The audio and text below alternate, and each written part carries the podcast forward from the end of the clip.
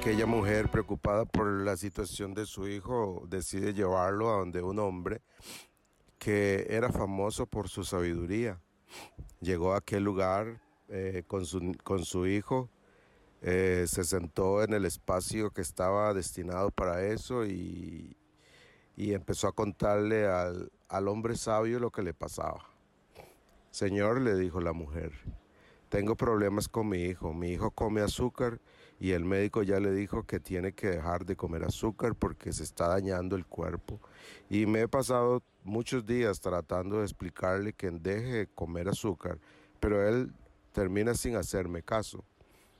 El hombre sabio se miró a la mujer y le dijo, vuelve en tres días para que hablemos. La mujer se quedó extrañada, pero bueno, era un hombre sabio, así es que iba a seguir su consejo. La mujer se fue con su niño. Pasaron los tres días y las tres noches y, y la mujer regresó de nuevo con el niño. Y llegaron, entraron al lugar donde la recibiría el hombre sabio y otra vez sentados frente al hombre, eh, eh, la mujer le dijo, bueno, aquí está mi hijo, me dijiste que volviera después de tres días y tres noches, aquí está. Y entonces el hombre sabio se quedó viendo al niño y le dijo, niño, es necesario que dejes de comer azúcar porque te va a hacer daño. Y listo, terminó la sesión. La mujer se quedó sorprendida del, de lo que pasaba. Y no aguantó la curiosidad y dijo, pero dígame una cosa, ¿por qué usted me dijo que viniera de nuevo?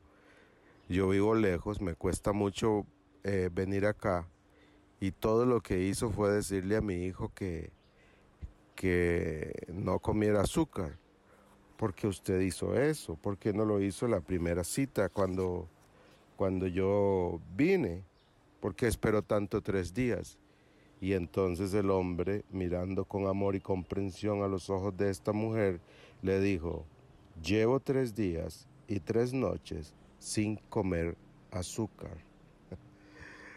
La enseñanza de esta historia es muy fácil, tiene que ver con, con nosotros y lo fácil que nosotros podríamos juzgar o podemos dar consejos a las personas sin mirarnos a nosotros mismos, sin darnos cuenta de lo que nosotros estamos viviendo. Es muy, muy fácil. Por eso las palabras de Jesús son muy valiosas. La famosa regla de oro en Mateo 7:12, haz a los demás todo lo que quieras que te hagan a ti. Esa es la esencia de todo lo que se enseña en la ley y en los profetas. Cuando yo estoy pasando por una situación difícil, yo espero que, una, que las personas con quien comparto aquello que estoy viviendo se pongan en mis zapatos.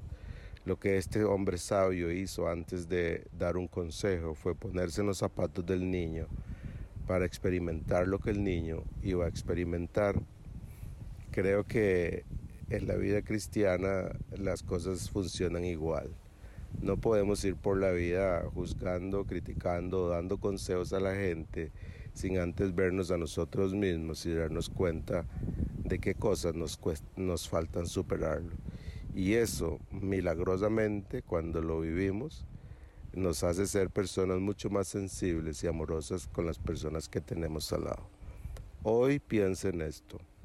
Hoy trate de ponerse en los zapatos de las otras personas antes de dar un consejo y antes de emitir un juicio. Un abrazo.